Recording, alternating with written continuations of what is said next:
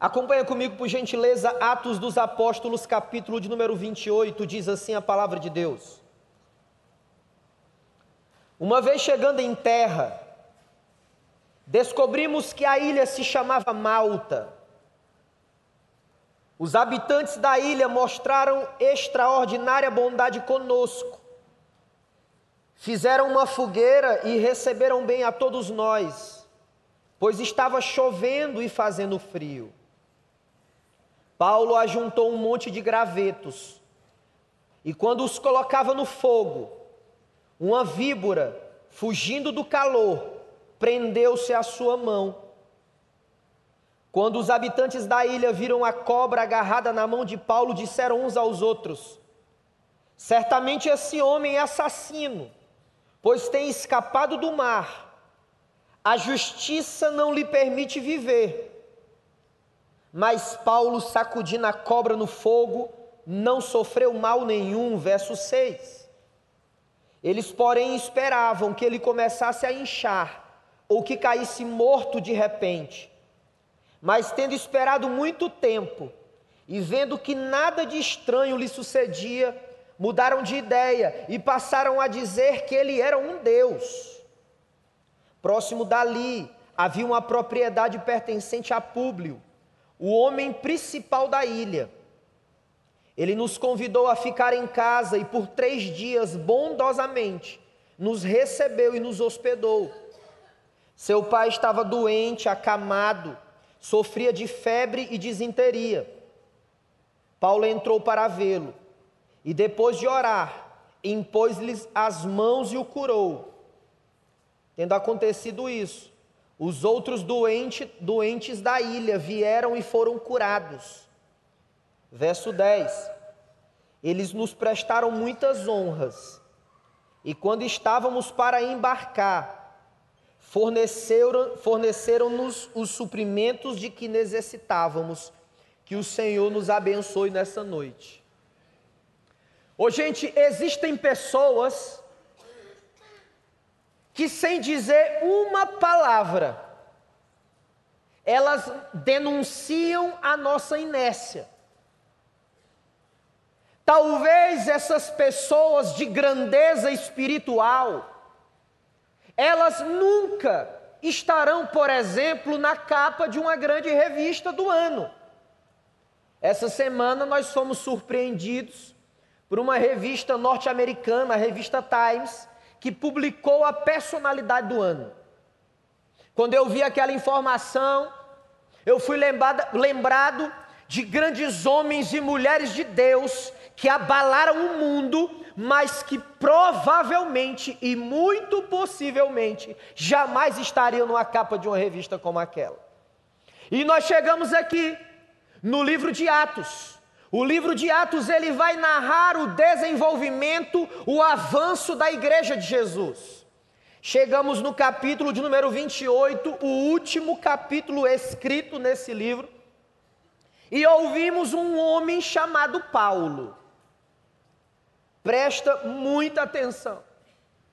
Eu quero compartilhar com você como é que nós podemos experimentar três coisas como é que nós podemos viver três coisas especiais na nossa vida nessa reta final de 2019? Como é que nós podemos viver propósito? Como é que nós podemos viver o poder de Deus? Como é que nós podemos ser apaixonados pela pessoa de Jesus? Anota aí nas tábuas do teu coração. O verso de número 1 Lucas, o autor do livro de Atos, ele diz que Paulo e aqueles homens, eles chegam na ilha de Malta depois de terem sofrido um náufrago. O capítulo anterior, o capítulo 27, Diz que Paulo, no propósito de implantar o reino de Deus, de anunciar a notícia que Jesus havia ressuscitado entre os mortos, ele vai na primeira viagem, ele vai na segunda viagem, ele está na terceira viagem, e dentro de um barco, esse barco é destruído pelas ondas. E eles chegam na ilha de Malta. e eles chegam naquele lugar desconhecido. Paulo tem o objetivo de chegar à capital do império. Ele tem uma gana, uma sede tremenda de chegar na cidade de Roma e proclamar o poder do Evangelho. Mas entre Paulo e Roma tem Malta. O verso de número 1, um, o verso de número 2. O texto diz que aquela gente que não conhecia Paulo e os homens, eles usam de extraordinária bondade. E sabe o que eles fazem? Eles começam a pegar vários gravetos, eles chamam aqueles homens, chamam o maior missionário que o mundo já viu, quebrado, machucado, ferido, cansado, provavelmente esgotado, e dizem assim: Nós vamos acender uma fogueira para vocês. Se nós queremos experimentar propósito, se nós queremos experimentar poder e paixão, nós não podemos esquecer que Deus vai levantar pessoas, Deus vai levantar famílias, Deus vai levantar igrejas para acenderem fogueiras diante de você nos tempos de chuva ou de frio, porque Ele vai realizar o seu propósito. Sabe que é uma das coisas que mais entusiasma o meu coração? É que o cristianismo não é uma religião. O cristianismo não é e não será uma religião, mas sabe o que é o cristianismo? É a boa notícia. O cristianismo é a grande notícia que Jesus Cristo veio, Jesus Cristo habitou entre nós, como diz o apóstolo João, e ele foi exercitar o propósito que Deus tinha para ele indo na cruz e morrendo por você e por mim. Vai existir pessoas que vão acender fogueiras para nós. Sabe o que o mundo antigo dizia? Eles diziam o seguinte: quando eles olhavam o mapa do mundo conhecido naquela época, eles diziam assim: olha, gente, talvez não devamos continuar explorando esses lugares. E eles colocavam o dedo em cima do mapa e diziam assim: aqui tem dragões, aqui tem feras. Mas sabe o que os cristãos diziam na época da exploração? Eles diziam assim: olha, aqui tem Deus agindo nesse ambiente. Malta era o lugar onde eles estavam. O que me chama a atenção é que aqueles nativos, em algumas versões bíblicas chamados de bárbaros, eles chegam a Paulo e aqueles homens e exercem extraordinária bondade. Quando nós estamos na direção do propósito de Deus, essas pessoas vão derramar graça sobre a nossa vida. Eu creio sim que Deus age de muitas maneiras, mas eu tenho dificuldades enormes de ler a Bíblia e não conseguir enxergar o mover do Espírito Santo através de gente. De gente. Quantas pessoas eu conheci e elas diziam assim, pastor, mas pessoas ferem. E eu dizia, você está correto no que diz. Mas pessoas também podem ser canais de restauração da nossa história. Eles estavam naquele lugar, havia frio, havia chuva. Eu comecei a me lembrar de quantas pessoas nos cantões do Brasil estão agora, provavelmente, debaixo de um frio, não na relação da temperatura, mas num frio na alma. Quantas das pessoas nos cantões do nosso querido Brasil, nas mansões ou nos casebres, nos lugares mais luxuosos ou nos lugares mais simples, estão experimentando o frio imposto pela indiferença dos outros. Gente que experimenta o frio gente que experimenta a chuva na alma, de não conseguir ter pagado as prestações do financiamento do apartamento que mora. Comecei a me lembrar de gente que experimenta o frio e a chuva, porque estão enlouquecidas pelas drogas lícitas, assim também como as drogas ilícitas. Eu comecei a me lembrar de gente que vive o frio e a chuva da solidão. E por isso acabam se envolvendo em relacionamentos sexuais casuais, um atrás do outro, um atrás do outro, e não conseguem aplacar o frio da solidão. Mas sabe qual é a boa notícia? É que quando nós estamos na direção do propósito de Deus, é quando nós sabemos para que fomos, fomos, chamados, e Paulo sabia para o que tinha sido chamado. Deus vai levantar pessoas que vão acender fogueiras, que vão nos energizar, que vão nos encorajar para pregar o reino de Deus. Eu me lembro de uma das histórias que mais marcou a minha vida ao longo desses anos.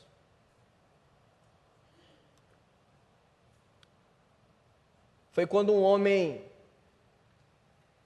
havia cedido à tentação, e essa tentação começou no seu ambiente de trabalho. E ele chegou para a esposa dele, ele disse: Olha, eu vou sair de casa, nosso casamento acabou. E ela, muito nervosa, muito aflita, ela disse: Mas como assim? Como assim você vai sair de casa? Ele disse: Eu vou sair não dá mais. Aquele homem tinha um filho, aquele filho ainda era uma criança. E ele diz: Olha, eu vou sair no dia tal. E ela só chorava, essa mulher começou a perder muito peso, e chorava muito, e começou a entrar numa, numa crise de ansiedade. Um belo dia, aquele caminhão chega na porta da casa dela, o filho dela está na cozinha. E ele começa a ouvir os gritos de choro da própria mãe. Ele vai ao portão, vê o, o, caminhão parado em frente, dois homens fortes, desce daquele caminhão e começa a colocar algumas coisas do próprio pai no caminhão. E aquela criança começa a chorar junto com a sua mãe e começa a dizer: Papai, por favor, não saia de casa. Papai, por favor, não saia de casa. Mas aquele homem resolveu sair da sua casa para complicar as coisas ainda. Três semanas depois que o, aquele pai saiu de dentro da própria casa, a mãe do filho dele descobre que está grávida do segundo filho. Aí você começa a imaginar comigo o frio que essa mulher estava vivendo. Porque essa mulher estava vendo o casamento dela naufragar em águas profundas e ela se desespera, e ela não sabe o que fazer. Aquele homem começa a conversar com outros amigos no ambiente de trabalho, não mais aqueles amigos que diziam: é isso mesmo, saia de casa, vá ser feliz, você merece ser feliz. E um daqueles amigos era um crente em Jesus. E aquele irmão começou a pregar a palavra de Deus, falar do amor de Deus para ele, dizer: Olha, eu creio num Deus que tem propósito, eu creio em Deus que vai derramar o poder dele sobre você, eu creio num Deus que vai te dar paixão por Jesus. E ele começa a ouvir aquilo, ele é convidado para ir na casa desse irmão. E quando ele chega na casa desse irmão, desse irmão ele encontra outros irmãos, outras irmãs, e eles começam a compartilhar todo o poder de Deus, a palavra de Deus, de dizer também que eles passaram por frio e chuva na vida, mas que a mão poderosa de Deus estava guiando eles. Sabe qual é a notícia que naquele mesmo ano aquele homem volta de casa é restaurado, é liberto e o Senhor começa a agir na vida deles. Sabe o que, que acontece? Aquela família não mais com dois filhos, agora com três filhos. E a notícia é que aqueles meninos, hoje adolescentes, eles estão vivendo propósito, poder e paixão no nome de Jesus. Deus pode fazer.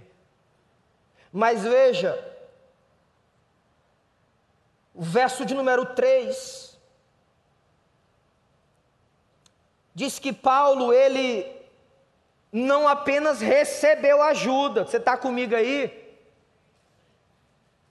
Os nativos, eles mesmo, mesmos acendem uma fogueira e vão ajudar, certo? Paulo recebe ajuda, mas no verso 3 diz que sabe o que, que Paulo faz?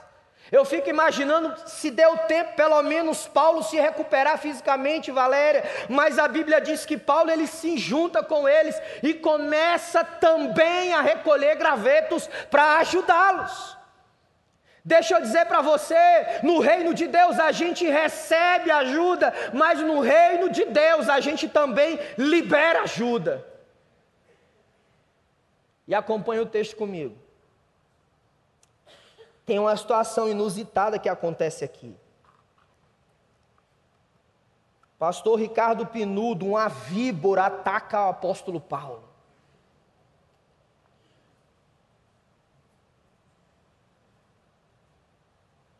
Ô gente, eu não li na Bíblia ainda, pode ser que eu não tenha encontrado o texto, mas eu não li promessa de moleza para nós nesse mundo perdido, quebrado e fraturado. Eu não li, pode ser que tenha.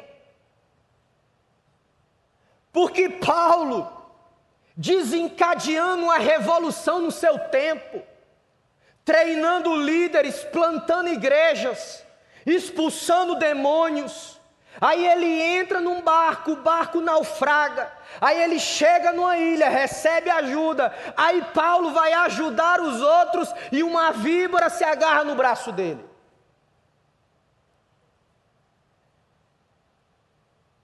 Quais são as víboras que tem atacado você nessa noite? Quais são as víboras que têm agarrado o seu braço em 2019? Talvez elas conseguiram se camuflar de tal maneira que numa resposta rápida, automática, você diz: não, nenhuma. mas sabe o que podem ser víboras na sua vida? Excesso de intimidade. Atenção, excesso de intimidade com pessoas que não vivem ainda o propósito eterno de Deus. Uma das definições mais lindas que eu ouvi foi quando o pastor Paulo Eduardo, da primeira igreja batista de São Paulo, pregando no púlpito dessa igreja, ele disse: Olha, como batistas brasileiros, nós cremos, isso é doutrina bíblica, nós cremos, à luz das Escrituras, que um crente não pode ser possuído por um espírito maligno. Amém, irmãos? Que assustado. Um crente não pode ser possuído por um espírito maligno. Amém, irmãos e irmãs? Ufa, isso é doutrina. Mas o pastor Paulo Eduardo disse o seguinte: que é aí que foi o pulo do gato. Ele disse: ele não pode ser possuído, mas ele pode se alinhar com as características, características de Satanás. Talvez a víbora que está no seu braço seja o excesso de intimidade com pessoas que têm essas características. Eu lembro quando há muitos anos atrás, vai fazer 10 anos agora, quando cheguei aqui, quando eu era pastor de adolescentes na igreja do Recreio. Eu lembro que eu fiquei um tanto quanto assustado porque eu não conhecia certas coisas. E já estava bombando no Brasil e no mundo essa história de nudes. Aí um adolescente chegou naquela época, hoje é uma mulher, menina de Deus. Ela disse, pastor, eu não sei mais o que fazer. Mas como assim? Pastor, eu tenho cinco amigas, cinco. Das cinco amigas que tenho, quatro delas trocam nudes com vários amigos que eu tenho na sala de aula. E ela disse: O que que eu faço? E eu disse para ela: Eu não sei. Vamos para a palavra de Deus, que o salmista diz no Salmo 125, que é lâmpada para os nossos pés e luz para o nosso caminho, e vamos ver o que a palavra de Deus diz. Aí ela, tá bom, pastor. Aí nós lemos assim: as más conversações corrompem, ou seja, deterioram os bons costumes. Por que, que eu estou contando isso? Porque nesse lance de aceitar tudo, Víboras acabam se agarrando nas nossas mãos e nos nossos braços. Mas, meu irmão, existem outras víboras que nos atacam dia a dia. Por exemplo, a preguiça, a inveja, o ressentimento, são víboras que nos atacam na mesma medida que a ingratidão nos ataca. Se nós queremos viver o poder, na verdade o propósito, o poder e a paixão de Jesus, nós precisamos lembrar, trazer à nossa memória que no caminho do propósito, víboras podem nos atacar. Você está comigo aí? Mas o que me chama a atenção, e eu gosto disso, eu gosto disso. O que me chama a atenção é que Paulo chama a responsabilidade para ele.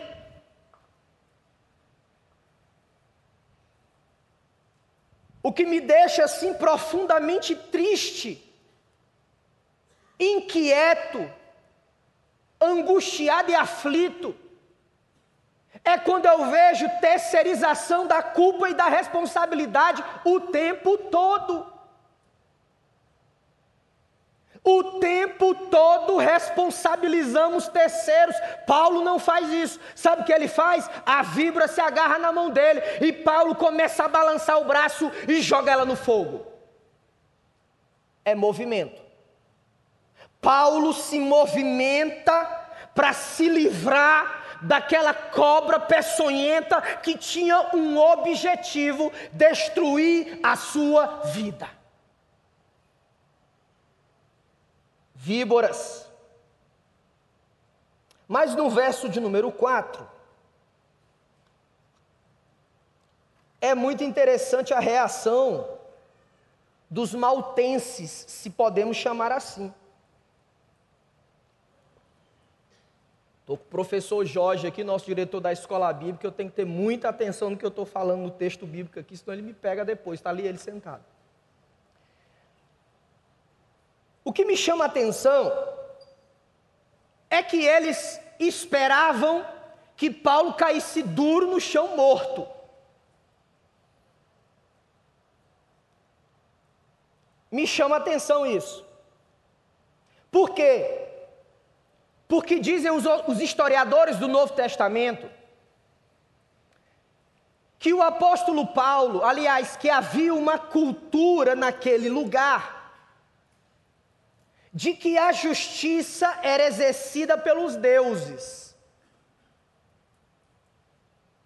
E aí o que é que o povo pensou? Bem, os deuses exerceram a justiça dele, porque o homem naufragou, não morreu. Devia ter morrido. A cobra pegou ele também, não morreu. Então ele é um Deus. Eu não vou me deter no verso de número 4, mas daria aqui uma série de pregações de uma coisa que está acontecendo no mundo hoje. Conversava isso com uma pessoa que é o vício que a gente está nas narrativas e não nos fatos. Nós acabamos abandonando os fatos e quem conta melhor a história é a pessoa que está correta. Qual é o fato aqui? Paulo não era Deus porque ele pregava o contrário disso. Existiam pessoas na ilha de Malta que provavelmente, muito provavelmente, ouviram que Paulo pregava sobre Jesus o Nazareno. Havia um fato mas a narrativa estava falando mais alto. Eu estava ouvindo um historiador falar sobre essa tragédia contemporânea, e ele dizia assim: é porque é mais fácil, não dá trabalho checar os fatos, porque a narrativa a gente escuta o tempo todo. Aí ele diz assim: é por isso que as fake news cresceram no mundo. Mas veja o verso número 5 e número 6. Quando ele sacode a cobra, a víbora, tem uma razão de não ter acontecido nada com ele. Sabe qual era? é porque o poder de Deus estava operando na vida de Paulo.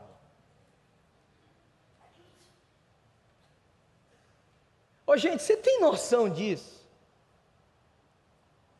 O poder de Deus estava operando na vida de Paulo. Eu fico profundamente intrigado quando eu leio a história dos avivamentos espirituais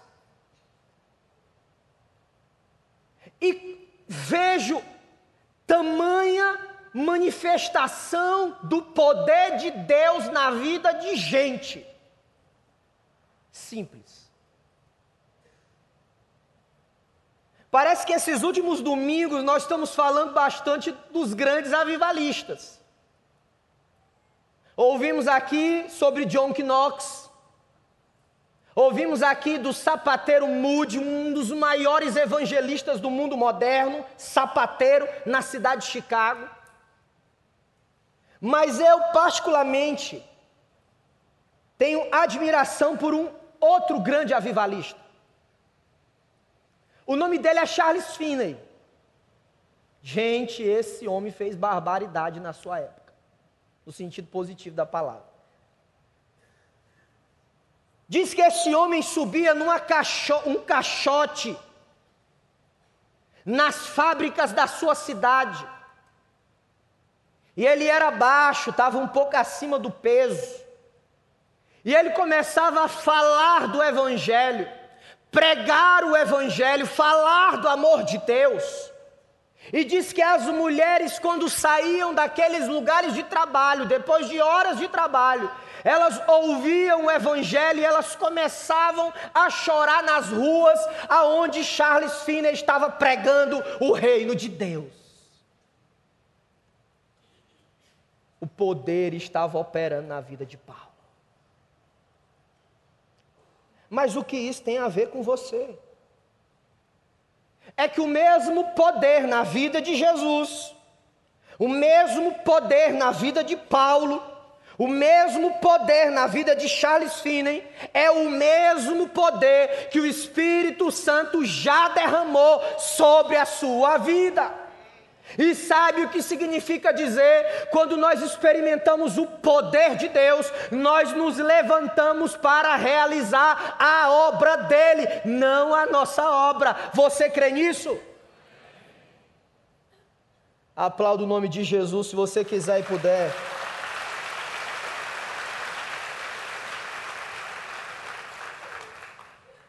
O poder de Deus. O poder do Senhor. Me lembrei agora de um outro aqui, não está no script. Ô oh, gente, Jonathan Edwards, esse é outro. Meu Deus. Diz a história, pastor Guilherme, que quando Jonathan Edwards pregava a palavra de Deus, e ele falava do reino de Deus, as pessoas do auditório se agarravam nas colunas, com medo de ir para o inferno, tamanha glória de Deus. Esse mesmo poder está operando em você hoje à noite, que já entregou sua vida a Jesus. Mas veja o verso 7 e o verso de número 10.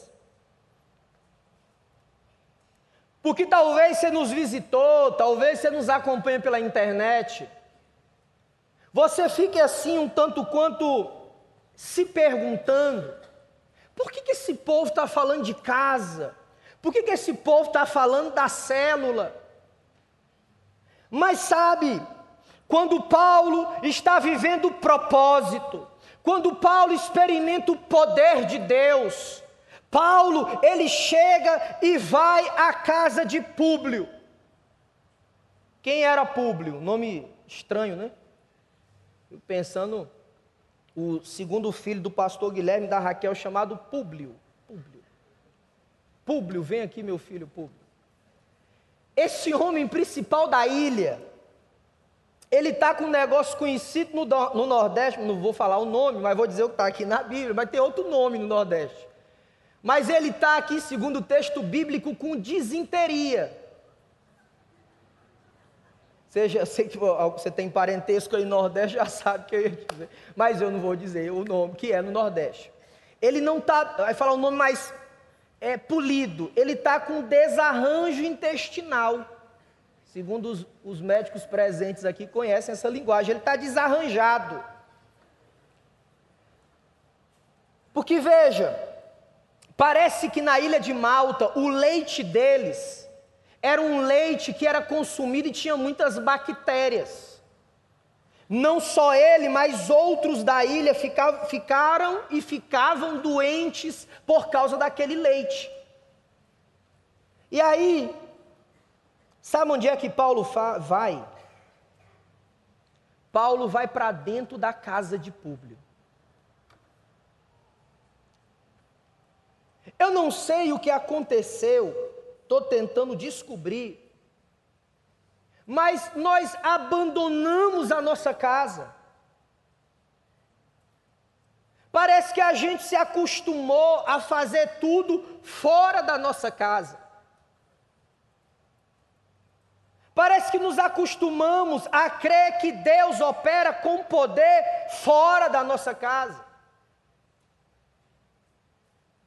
Eu não tenho nada contra nós lotarmos os estádios ao redor do mundo, eu acho que é maravilhoso. Mas o problema é quando começamos a crer que é somente no estádio. Não, Deus quer manifestar a glória dele em qualquer lugar, inclusive na sua casa. E aí Paulo chega na casa de Públio. E sabe o que acontece?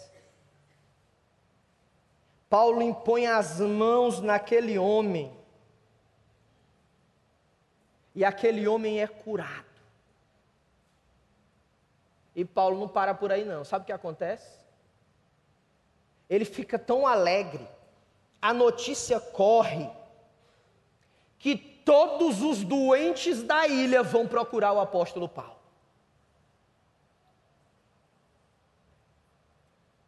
Veja, eu não sei se você está percebendo o desenrolar dessa história. Um homem que sofre, um náufrago. Um homem que é quase picado por uma víbora. Aquele homem recebe ajuda, ele ajuda.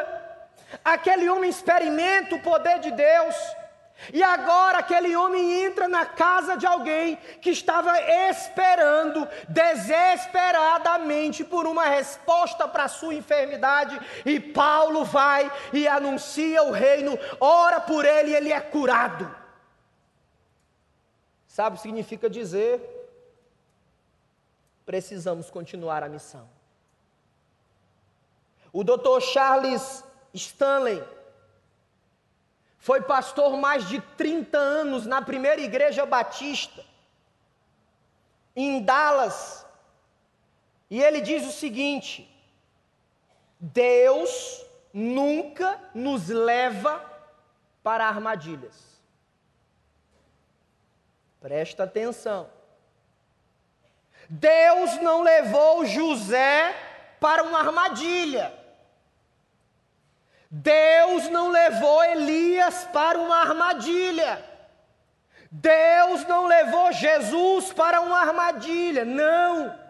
Deus não levará você para uma armadilha, Deus levará você em uma situação que você pode não entender, porque Ele quer que você viva propósito, poder e paixão para seguir em frente para a glória do nome dEle.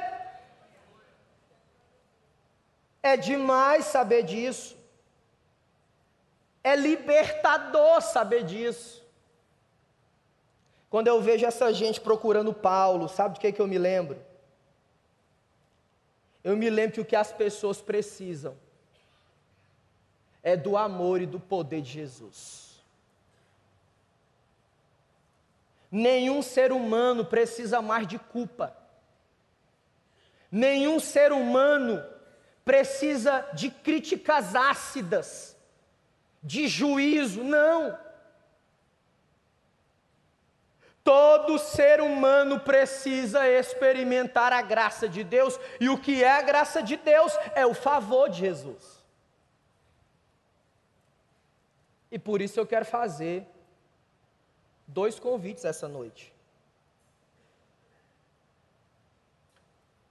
Enquanto nós vamos convidar a nossa turma do louvor a vir aqui, eu quero que você preste muita atenção no convite que eu quero fazer a você hoje.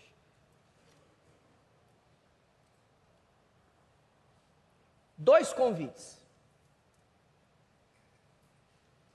Fica tranquilo, está tudo dominado, nós estamos dentro da hora, fica tranquilo, relaxa teu coração. Se você quer experimentar o propósito de Deus para a sua vida, se você quer experimentar o poder de Deus em você, através de você, se você quer experimentar essa paixão implacável que Paulo sentia, eu tenho esses dois convites para fazer para você hoje à noite. O primeiro convite é o seguinte: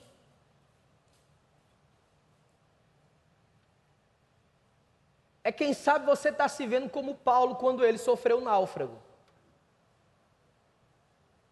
Talvez você entrou por uma dessas portas aqui e diga assim: Meu Deus, o meu barco quebrou. O meu barco foi destruído. Talvez você seja um líder, talvez você esteja nos visitando pela primeira vez, talvez você seja um pastor. E aí você diz: Meu Deus, meu barco quebrou eu sofri um náufrago na minha vida. Se você se identifica com isso, eu quero que você saiba que só tem uma pessoa que pode preservar a sua vida. É Jesus.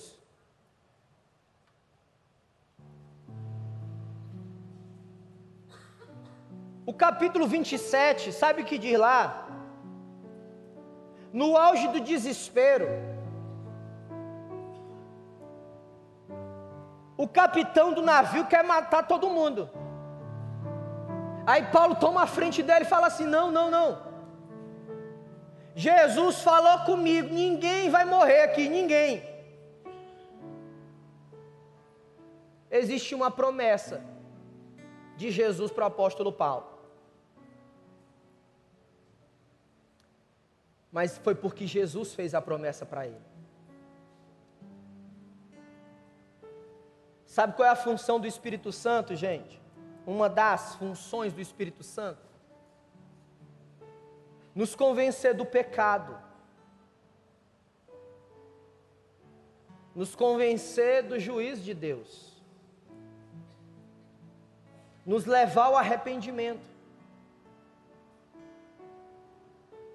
Tem coisas que foram consequências das nossas decisões, tem outras que não.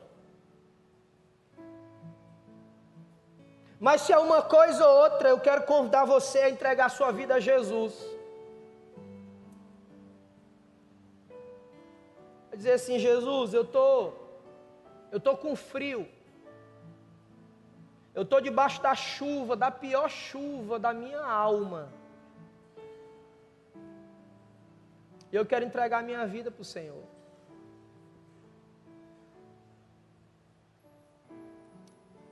Fique de pé.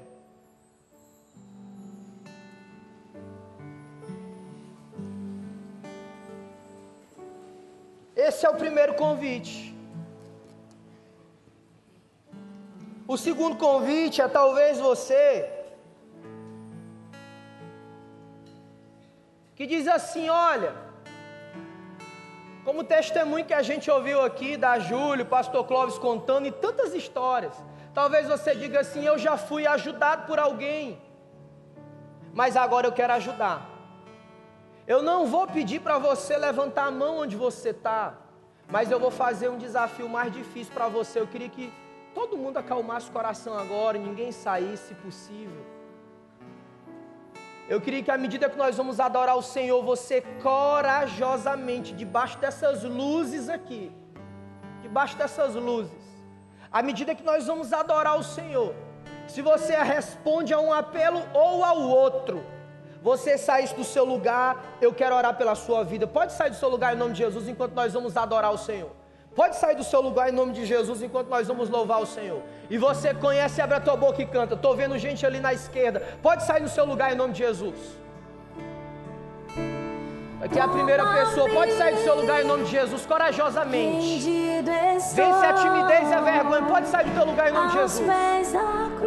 Estou vendo um irmão aqui do lado esquerdo. Estou vendo uma moça, uma mulher ali vindo também. Pode sair em nome de Jesus. Pode sair. Pode chegar aqui pertinho da gente. Pode chegar aqui, ó. Se você conhece, canta. Abre a tua boca, adora Jesus. Pode vir, pode vir para cá. Pode vir aqui para pertinho da gente.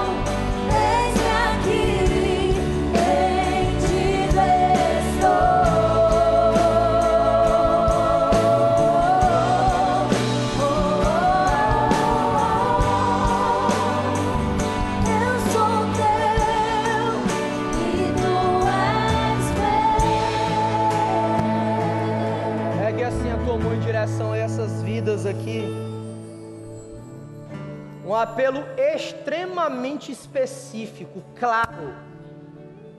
Nós vamos orar pela vida deles aqui. Tem coisas que Deus quer fazer, a gente só precisa deixar.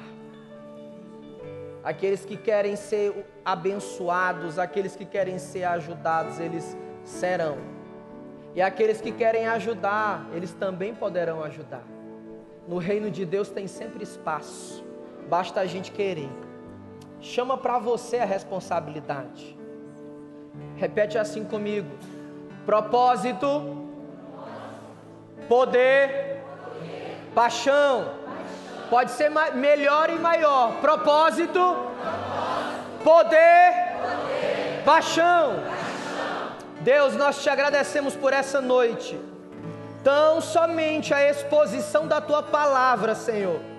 Nós louvamos por esses irmãos e irmãs que tomam decisão nessa noite o Senhor conhece o que eles viveram, o que eles estão vivendo, e tu és o mesmo Deus que conhece o futuro deles.